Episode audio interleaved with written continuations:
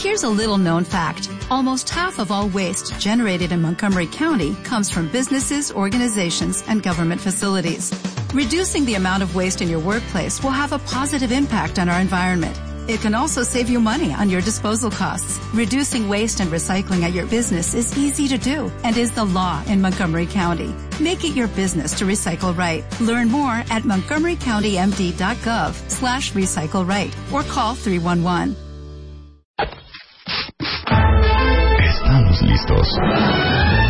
Ya regresamos. Marta de Baile en W. Silencio, porque esto es una cosa seria. Ya saben que yo los quiero mucho, cuentavientes, y me tienen con pendiente. Y me tienen con pendiente sobre todo sus manitas de ustedes. Porque después de una serie de desafortunados incidentes que hemos vivido en mi familia, primero, como ustedes saben, Spider-Man, esquiando en nieve en diciembre, se arruinó el tendón y los ligamentos del dedo gordo.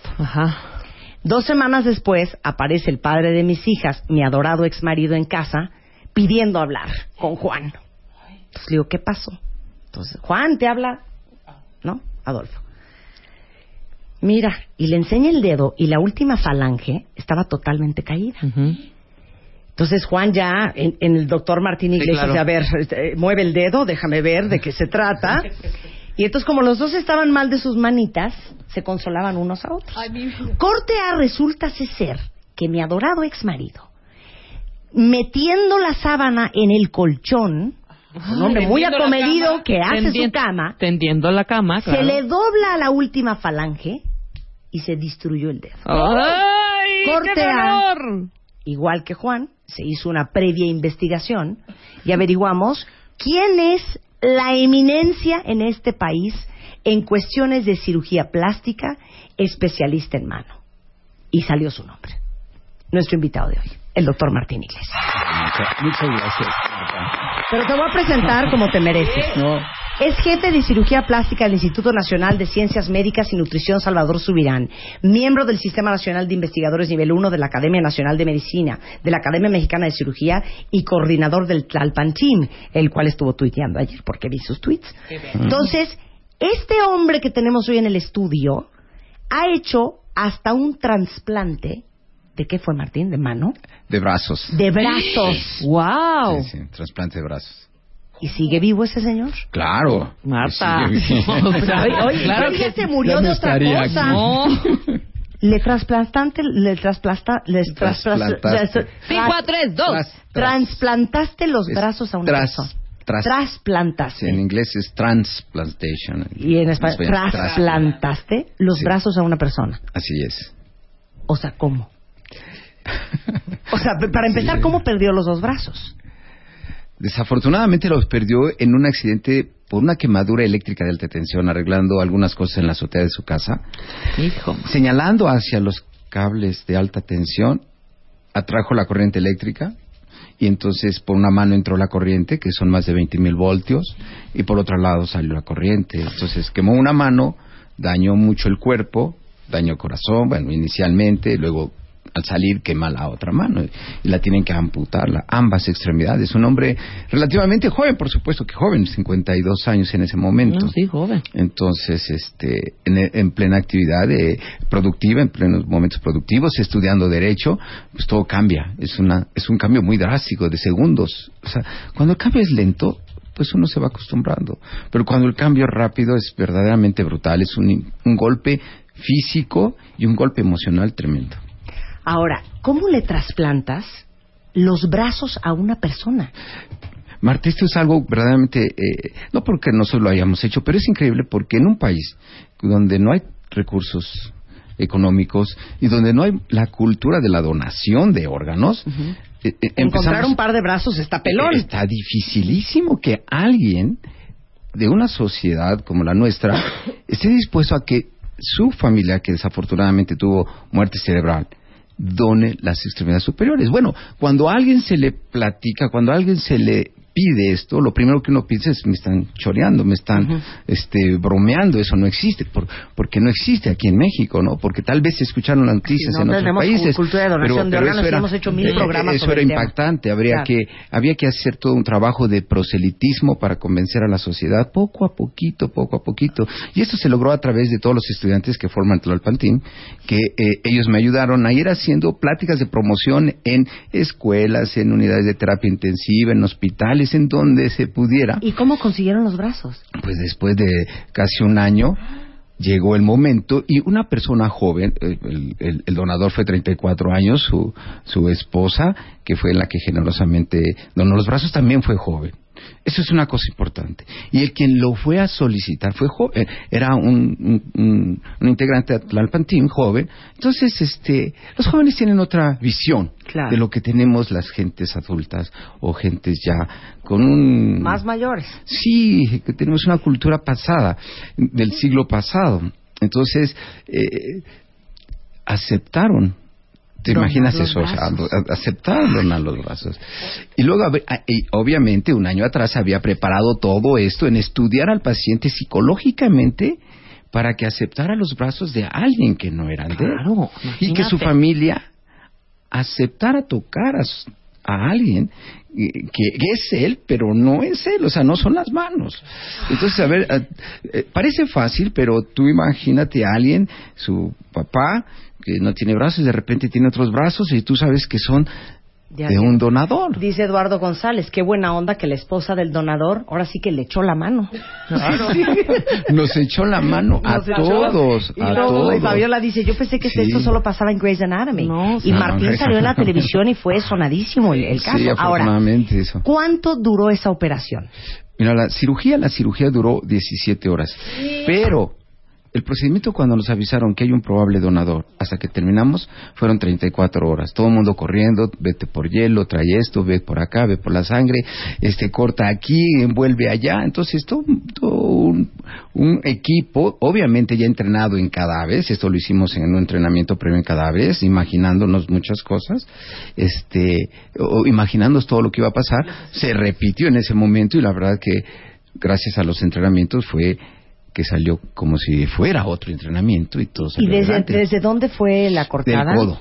Del codo, del para, abajo. para O sea, fueron Aunque los las arterias, venas y nervios, que son las estructuras más importantes, fueron reparadas a nivel del brazo. Es por eso que se toma como trasplante de brazo. Como yo me conozco a mis cuentavientes y sé que el 90% se brincaron las clases de anatomía, nada más para darles contexto, entre venas, arterias, vasitos, nervios, tendones y ligamentos, Sí. ¿cuánto hay?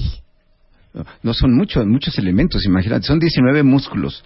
Pero decir 19 músculos pues, es, es un número, pero cuando los tienes todos revueltos y todos se parecen, este, eh, escoger el correcto, porque conecta uno, a- uno conecta un cablecito. A ver, ¿dónde va esta falangeta? Mal, mal Sí, cablecito, pues mueve. Otra cosa que tal vez no pueda tener mucha importancia, pero debe hacerse No, correctamente. pues claro, imagínate, pero Y luego- ¿por qué estás pegando esa arteria con esa vena? Claro. ¿Qué vena y esa arteria? Hijo? Pero son Marta, igualitos en, y en- en lesiones, en lesiones más eh, menores, cortes a nivel de antebrazo, desafortunadamente a veces pasan así, pegan tendones con nervios o nervios con tendones, y eso es un error, ¿no? Claro. No, bueno. ¿En cuánto tiempo ya pudo empezar a mover las manos? Mira, esto fue fabuloso porque a partir del segundo mes empezó a mover los brazos. O sea, este este paciente, comparado a la literatura mundial, va dos o tres meses adelantado comparados a los demás que ha habido. O sea, estamos muy contentos. No, wow. Imagínate esto, antes de ir al, antes del trasplante, el paciente, para ir al baño, iba con alguien. Le ayudaban a bajar los pantalones, le ayudaban a hacer su higiene, le subían los pantalones. Hoy, 10 meses, el paciente va al baño solito, se baja los pantalones con dificultad, se hace su higiene solito con dificultad y se sube los pantalones. Entonces, eh, eh, en, en un, en, en un mo- momento tan importante como ese, que vaya alguien contigo siempre al baño, pues no, no, no es tan padre, ¿no? Este, y ahora que ya lo hace él solo, pues este, está feliz, come, puede tomar sus alimentos. Bueno, yo, yo quería que empezáramos esta plática con Martín precisamente con esta historia, porque es un ejemplo del nivel y la capacidad que tiene el hombre que tenemos hoy en el estudio, que eres eh, eh, muy pocos en el mundo como tú, Ah, y orgullosamente mexicano practicando en México para mexicanos. Sí. Y cuando yo iba a las consultas con, con Spider-Man eh, en, el- en la operación, que es impresionante, pero no tiene cicatriz. Yo pienso, doctor, que usted igual y ni lo operó. a mí me late que por ahí va la cosa. No tiene ni cicatriz en la mano. Es No se le ve, impresionante. sí no tiene, se le pero ve no se nada, le ve. pero nada de nada. Sabía que dónde estaba parado, así es que tuve que hacerlo mejor. Pero yo, yo pensaba, es increíble la cantidad de accidentes de manos que existen, que uno no cae en las mejores manos y perder un dedo o perder una mano, uno no se imagina lo que significa hasta que te pasa un accidente. Entonces quedamos Martín y yo de hacer un programa en donde les explicáramos cuáles son las lesiones más comunes en las manos. Ejemplo, la de, la de mi ex marido, Sí, que ¿cómo? metiendo la sábana, ¿eso qué fue? E- Esa es una lesión del ligamento ulnar del pulgar a nivel de la articulación del nudillo. Es más fácil así. Que O es- sea, cero fácil, ¿eh? Era mejor mi explicación, la última falange. No, pero esa fue diferente. A ver. No, de Juan fue una lesión de Ah, un sí. ligamento a nivel de la base del pulgar, Claro. que se produce cuando hace mucho una fuerza muy importante y la fuerza se opone a nuestro movimiento a ver quién puede más, o el pulgar o la fuerza y a veces el otro objeto que estás tomando, como en este caso que fue una caída con el esquí, y que es una lesión que se llama lesión de esquiador, rompió el ligamento. No, o mi ex marido que metiendo la sábana Ah, abajo de la cama, sí, ¿eso qué fue? Es- ese es un dedo en martillo, que es muy, muy frecuente. A ver, Pero déjame decirte, nuestro cuerpo se pega 60 veces al día y no nos damos cuenta porque estamos sanos. Te puedes pegar en la nariz, te puedes pegar en, la- en- en- en el abdomen, pero las manos es el sitio que más se lesiona. De todas las partes del cuerpo, la mano es la más lesionada, pero en más del 50%. Te cortas con el cuchillo en, en la cocina, te cortas eh, afeitándote en el dedo, no en la cara, estoy hablando en el dedo. O, o como tendiendo una cama, o en el baño. La lesión que tuvo tu exmarido, que se llama dedo en martillo, que se rompió la inserción del tendón extensor en la última falange de básicamente del segundo al quinto dedo. Es el índice, el medio, el anular y el, el meñique. Entonces, en esos dedos, con un cambio de dirección en la fuerza, tan simple como tomar la toalla del baño o como estirar la sábana en, en- en la cama, se rompe el ligamento y se cae el dedo. A veces no se cae inmediatamente, a veces cae dentro de tres a cinco días, pero se cae el dedo y queda como... eh, yo no le veo el Un martillo. dedo porque- triste, un dedo triste. se ve que la punta del, del, Del dedo está caída. Está caída. La mayoría son rupturas simples y se solucionan muy fácil poniendo una férula. O sea, que Sí. no se mueve ese dedito. Que no se mueva y en seis semanas cicatriza. Pero, este, a veces no le damos importancia, llegamos tarde al médico y entonces ahí ya es cirugía. Ahí, ahí. Ok, sí. ahora, es, es precioso porque yo conozco a mucha gente que tuvieron dedo en martillo, no se hicieron nada y entonces les quedó el dedo cucho. Ahorita les tuiteamos una foto. Sí. Ese es el problema, que no le das importancia, que crees que fue un trancazo, no Sí. pasa nada, te sobas, te pones hielo. Y eso, si no te lo inmovilizan, no va a soldar. No. No, no, no, no. Una vez que está en movimiento, cuando se rompe un tendón, pues nunca va a, a unirse nuevamente. Y empieza... La mano es una cadena, yo, yo le explico a mis pacientes que la mano es como la Torre Eiffel. La Torre Eiffel está hecha de muchas, ¿cómo se llaman estas viguetas de acero, tornillos y, y, y tensores? Pues si tú pones la mano así en esta posición vertical, el codo hacia arriba, es exactamente la Torre Eiffel. Está hecha de huesitos, ligamentos y toda una serie de tornillitos. Uno que se rompa, Bye. va a colapsar toda la torre. Y así es, se rompe un ligamento y empieza la punta del dedo a ser choquito. Y en tres años todo el dedo se hace chuequito. Y luego en cuatro ya tiene ciertos cambios que obligan una ruptura a otra eh, eh, compensación de las articulaciones. Bueno, ese es el más común. El dedo, El martillo. dedo en martillo. Eso es, uno de los más Entonces, comunes, si sí. ustedes se dan un trancazo en la punta del dedo y ese dedo ven que se cayó, háblenle al doctor Martín Iglesias, no se pongan la lima de uñas de su esposa con un diurex alrededor, porque eso no es inmovilizar el dedo.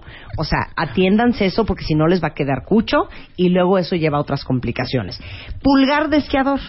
El pulgar de esquiador es muy frecuente en personas deportistas, personas jóvenes. O sea, los personas, las personas jóvenes, si estaba hablando de los hombres, tienen un alto nivel competitivo y entonces lo demuestran en el, en el deporte. Y todo este deporte va a ocasionar un exceso de prensión en el pulgar y tarde o temprano puede romper un ligamento. Igual, uno cree que es una torcedura y se, y se lo deja así, se pone hielo, pero va pasando el tiempo y la lesión persiste. El resultado final es un pulgar débil. Es un pulgar débil que puede ya limitar las actividades de ejercicio, de deporte en estos pacientes. Por lo tanto, sí es importante que si un dolor persiste más allá de tres días, acudan con, con un médico, un facultativo, un, un especialista en mano, para que evalúe esa lesión. Ahora, ¿cuál es, dirías tú, en tu consulta, el, el accidente más común con las manos? Las heridas. ¿Las Las heridas? heridas, cortas, las heridas cortantes. Sí, Las heridas cortantes es el número uno. con las Sí. latas de las... Qué pesadilla, Con ¿eh? Sí, la lata de Con atún. todo Yo con la lata de atún me eché esto. Llevo un año dormido este dedo, doctor. La voy a ir a ver. No, de verdad. Me llevé el nervio. Sí. Dormido esta parte. Exactamente. Un la mano tiene una serie de estructuras que están debajo de la piel. Eh, eh, eh, en, uh, la- el dorso de la mano tiene una piel muy fina y abajo están tendones y venas. En la palma es más resistente, pero si es crítico, es así. Mira, puede ser una heridita de dos milímetros y dejarte sin sensibilidad del dedo. Y la sensibilidad es lo que le da la independencia al dedo. Se puede mover y tocar por donde quiera y toca caliente, pero cuando no tiene sensibilidad, necesita al ojo para cuidarse. Pero es cierto, ¿por qué tarda tanto en sanar? Yo también me corté este dedo del medio hace como tres años y todavía siento ansita. En, en Ansita, heri- ¿cómo ansita? ansita, o sea, lo siento como Raro. como raro. Te llevaste como un nervio ahí. Exactamente, sí. Probablemente una, una lesión de nervio y se logró reconectar algo, pero no se siente igual que en el otro y es lo que Sí, tú percibes. claro. Así es, percibes raro. Por eso no Sí. se dejen. Como lengua escaldada, sientes así como... Sí, es como una cosa una frágil, lesión de nervio. como tiernito. nervio, como una legua escaldada. Ay, vamos a ir con usted, doctor. Bueno, a ver, va otra. A ver. Ah, los tendones.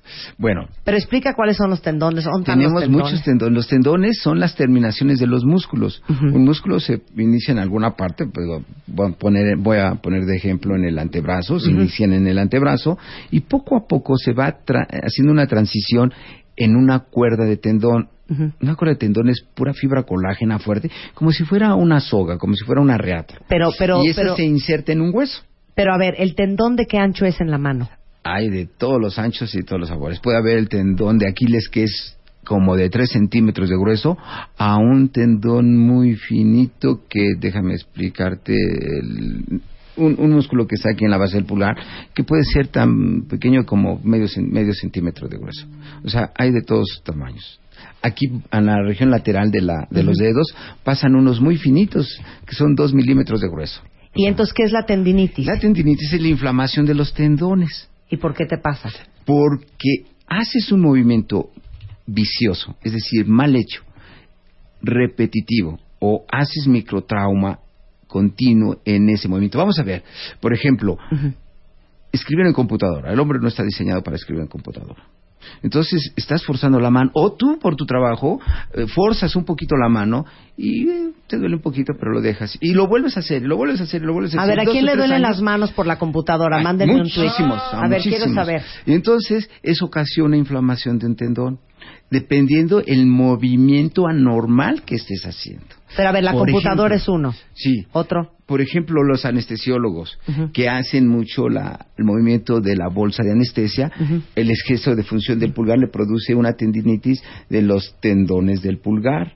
Puede haber una tendinitis de los flexores, puede haber una tendinitis de los extensores, o sea, de cualquier tendón puede inflamarse porque algo anormal, hablando de una persona sana, básicamente un movimiento anómalo repetitivo lo ocasiona. O microtraumas, aquellas personas que juegan tenis continuamente producen una tendinitis del golfista o tendinitis, bueno, eh, del, tenis es del tenista, del golfista, tendinitis del, del, del codo del golfista.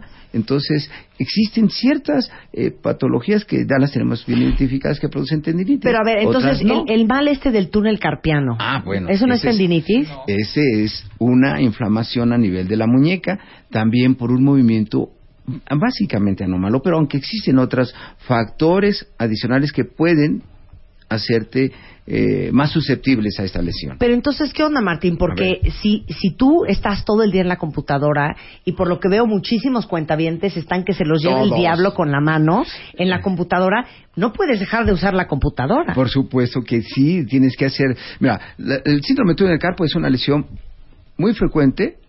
Al final, después de un análisis, llegamos a la conclusión que es su computadora. Entonces, lo que tiene que hacer es mejorar la posición en cómo... Hay una posición, lo primero que te enseñan es que debes de tener una buena posición para ponerte escribida en Pues computadora. sí, pero si en la compañía, Martín, te compran sillas del Costco, pues es que cómo vas a tener una buena Luego, posición. El nivel, el nivel, la, la- la posición tienes que, tienes que cuidarla. Ok, derecha. Y luego tienen el, el mouse, por ejemplo, hay unos mouse que tienen... una- Ergonómicos. exactamente, un Sí. soporte en el que descansa la muñeca. No a todos les da, hay manos más sensibles, hay personas más sensibles, aquellas que tienen el colesterol alto, aquellas que tienen diabetes, son más sensibles que aquellas que no lo tienen. ¿sí? Entonces es una serie de factores en juego para producirse una patología muy frecuente que es una tendinitis o un síndrome de túnel carpo. Ok, si no te atiende ninguna de las dos, porque ahorita, si tienen preguntas para el doctor Martín Iglesias, de una vez mándenmelas por Twitter o por mail, porque regresando del corte vamos a hacer las preguntas de todos ustedes. Pero si no te atiendes ese dolor en la mano que tienes por el mouse, por la computadora, ¿qué es lo que va a pasar en algunos años? Oh, ento- primero, este, primero uno aguanta el dolor, se pone hielo, se pone árnica, se pone todos los menjurjes conocidos y el dolor va en aumento hasta que o se traba el dedo o se traba la muñeca o se traba el codo y entonces sí ya van al médico. Obviamente la cirugía es mayor. ¿Cuál es el tratamiento básico? Es inmovilización en la mano. Si te duele, si te caes, si te inflamas, lo primero que tenemos que hacer es, en una persona normal, una inmovilización, es decir, descansar la mano. Todo se cura nada más dejando descansar la mano solito, sí, solito. Pero si persiste después de tres días, como dije, hay que ir al médico. Eso es lo ideal, si persiste más de tres días. Regresando todas sus preguntas con el doctor Martín Iglesias y los gangliones, que es otro padecimiento súper frecuente Sí. para sus manitas de ustedes, cuentavientes, al volver.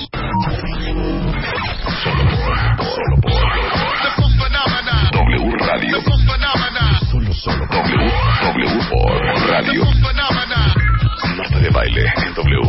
W. W. W. W. W. Marta de baile en W. Todos los días de 10 de la mañana a 1 de la tarde.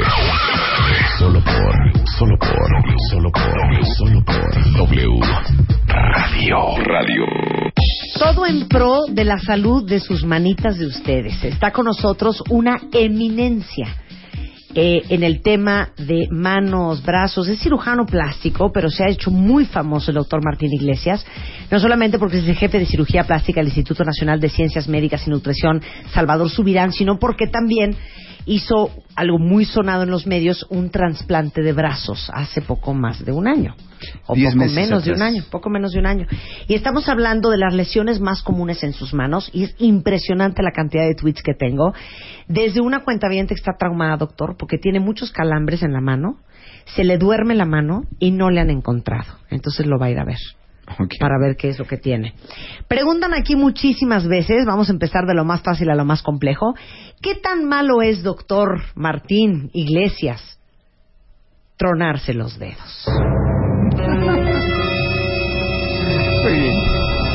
Es un hábito malo que mucha gente tiene. En teoría lo hace para descansar, lo hace para sentirse, eh, para relajarse psicológicamente. Sí. Pero a la larga puede ocasionar una dislocación de hueso. No es necesario tronarse los dedos. no Pero a ver, cuando te lo truenas, ¿qué es lo que estás haciendo? truena- eh, flexiona- flexionando al máximo las articulaciones y lo que truena es un chasquido del cartílago. En, en las uniones de, los, eh, de ambos huesos tenemos una estructura que se llama placa palmar, que es muy rígida.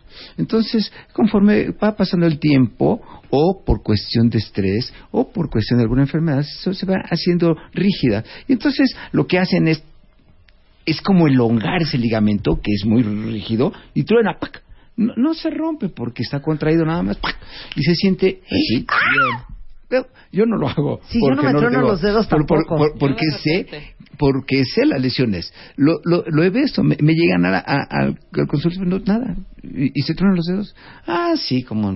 Y a la larga tienen una luxación, un desgarre, una fractura por estos. En la columna, por ejemplo, la columna vertebral que lo hacen frecuentemente Que también. mueven el cuellito así para tronarse. Todo se va haciendo chueco. Porque Bueno. es más importante. Y aparte eso de estarse tronando los dedos es una maña, ¿eh? Sí, por supuesto. Porque un no es hábito. necesario. Absoluto. No es necesario. Ok. Ok, y pero vamos a ver, hay, hay en ciertas enfermedades que a- amanecen con rigideces como la ar- artritis reumatoide y ya se sienten bien, pero no lo deben de hacer súbito, deben ser gradualmente la rehabilitación, el movimiento de los dedos para que sientan más libertad en los mismos. Ok, quedó claro. No se truenen los dedos. A ver, aquí preguntan. El pulgar derecho, y esto puede aplicar para todos los que hicieron una pregunta muy similar, se me traba. ¿Qué significa que se te traben los dedos y hago que truene para que se me destrabe Exactamente. y se me mueva? Se llama dedo en gatillo porque cuando hace se traba, se forma así y para liberarlo es como si apretas el gatillo, pues, por eso, y truena. Es dedo en gatillo, es una tenosinovitis de los flexores de los dedos, muy, muy frecuentemente el pulgar o el cuarto dedo, que son los que se producen. Y es una cirugía, inicialmente es reposo, conforme pasa el tiempo es cirugía, liberación de ese tendón. Entonces atiéndanse eso. O sea, Sí. los dedos no tienen por qué trabarse. No tienen, no deben. Ok. No este dice, para los que tenemos co- como bolitas, por ejemplo, alguien dice, Ana Capistrán dice, me salió una bolita abajo del dedo meñique. ¿Qué son esas bolitas? Ah. ¿No tenías tú una bola en la palma de la mano? Sí, pero se me quitó. Era ¿Qué son aquí, esas bolas era en las como manos? líquido senovial o alguna cosa así. A ver. Este, bueno, quiero quiero pensar por por frecuencia y estadísticamente lo más frecuente salen los quistes sinoviales. Esa Eh, cosa los era quistes lo pueden venirse de los de las articulaciones o de las vainas tendinosas. lo, mo- lo más frecuente en la palma de la mano, en la base de los dedos, son quistes de son inflamaciones de las vainas de tendón, es decir, el tendón está recubierto por una vaina que produce líquido y por algún golpe se produce una inflamación, se hace una bolita. A veces no se rompe y a veces es como una piedrita que traes ahí cuando quieres hacer presión fuerte, te molesta. Pero a veces con una presión muy fuerte se rompe y asunto terminado, no pasa nada. Pero hay otras bolitas que salen en el dorso de la mano, que son los quistes sinoviales, comúnmente llamados, que vienen de la articulación, que eso sí es quirúrgico en el gran porcentaje de estos, de estos tumores. O sea, en, en el dorso de En la el mano. dorso. En el dorso de la mano. Sí. Ok, en la palma igual y se te truena. Sí, se truenan solitos y ya. Ahora, dicen aquí, doctor, estos varios también, tendinitis en el pulgar, tendinitis en la mano, tendinitis en el dedo medio. Fueron al doctor, le mandaron analgésicos y nada más no se compone. Oh, ya no es, ya no es, ya no es un caso sencillo. Tendinitis en el pulgar, tendinitis en el dedo medio, tendinitis en el otro lado. Ya ese es un caso de estudio, ¿eh? No es una cosa sencilla. Tendinitis en un dedo, perfecto. En la muñeca, perfecto. Pero en tres lugares, ¿no? Ok, No, pero no. si es tendinitis en un dedo o en la muñeca. Si es tendinitis en un dedo, es muy común. Tratamiento básico es inmovilización. Inmovilización. Tres semanas, básicamente. Básicamente. Dice aquí, por favor, Marta, pregúntale al doctor Iglesias. Cuando hago lagartijas, al día siguiente me duele la muñeca y me dura el dolor como una semana. Pero es por el peso. A ver. Mira, hay manos para todo. Hay manos fuertes que pueden hacer lo que quieran. Y hay manos que parecen fuertes, pero su estructura anatómica no les permite hacer todo. Entonces, vamos a hablar de las lagartijas. Entonces, las lagartijas es una posición de hiperextensión de la muñeca, es una posición muy difícil. Y si y si tiene lo que se llama una varianza negativa, es decir, el cúbito un poquito más corto de lo normal, no va a poder hacer lagartijas porque lo que va a hacer se va a deshacer la muñeca. Ahora, ¿cómo lo vas a ver? Es muy fácil porque empieza a hacer muñeca, eh, este, lagartijas Y se duele le duele. No, se puede, no se puede. Lo Oye, pero eso es está muy muchos- interesante, que hay manos para todos. Para todo, para todo. O sea, nada más tú ver una mano, pues más o menos A ver, mi mano. Sí. No, mis, mis manos Mis manos. están hechas para contar dinero y acariciar hombres guapos. A ver, pero tú puedes ver si una mano es fuerte o no. Sí. A ver. Se puede ver. Mano. Hay diferente. Hay, hay, hay, hay, hay- mira, la mano de Marta es muy diferente a la de Diana. Muy diferente. Y la mía, doctor. La También tuya es una, una mano muy Pero- frágil, pero- hija. pero- ¿La tuya? No, la Este, tuya. Como muy Esta se llama- delgadita. la mía es muy similar a la tuya. Es una sí. mano básica. Hijo, qué feo nos dijo, doctor. llama, pues, Debe un nombre un poco más bonito. Pero hay Así. diferentes tipos de mano. Por supuesto. A ver, díganoslas. A ver, saquen sus manos, cuentavientes, mí me, me, me gusta, porque cuando llega un paciente, lo primero que veo es las manos. Ujú. Entonces, por ahí identificas algunas hobbies, algunas cosas importantes. A Por ver. ejemplo, eh, eh, esta mano es, digo, te- da idea. A ver, lo di, que ya hago. di, es la ya mano di, de di. Marta. Esta mano es capaz de hacer todo. Tiene de buen acolchonamiento Tiene de buena- palma Pues de es que entra en cualquier lado Tiene esa buen- mirruña. pues, ¿Cómo no? Tiene buen acoginamiento, puede agarrar todo. Tienes una mano fuerte. ¿Y te mano- digo algo? Esa mano no es una mano Y fuerte. te digo La una mía no es fuerte. Te digo algo, espérate. Yo sí tengo manos muy fuertes. El doctor no miente, ¿eh? No, es, Ahora, ese es anatómicamente. Es como si tú ves un coche que es aerodinámico y dices, corre mucho. Eh, Claro. ¿Quién sabe si no- A si ver, corre, la mano de Rebeca. corre. La mano de Rebeca es No una es mano- fuerte. hijo, déjame decirte, así, eh, eh, así la llaman, ¿eh? Yo Sí, no le digo sí. intelectual. Eso es. Ay, por favor. No será muy fuerte, pero mira nada más que ¿Me intelectual. ¿no? Claro.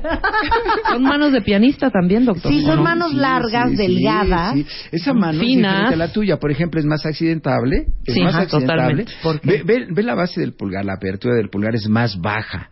Es más baja que la tuya.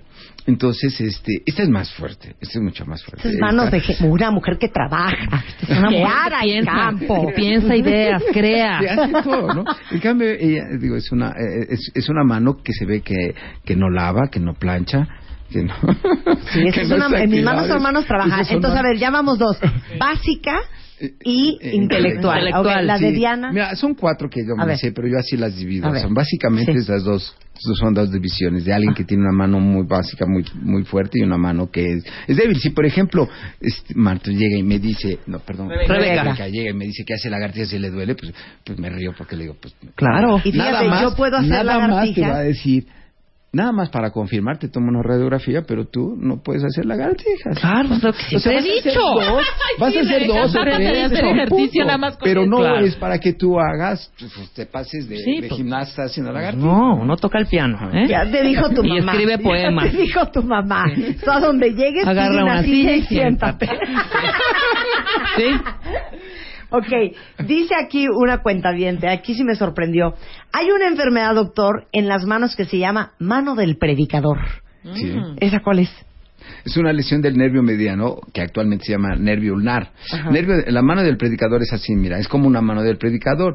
Los tres dedos, el pulgar, el índice y el medio extendidos, el cuarto y el quinto dedo semiflexionados con las con los nudillos hiperextendidos. Es una es una es una posición muy típica de una lesión del nervio ulnar a nivel de la muñeca.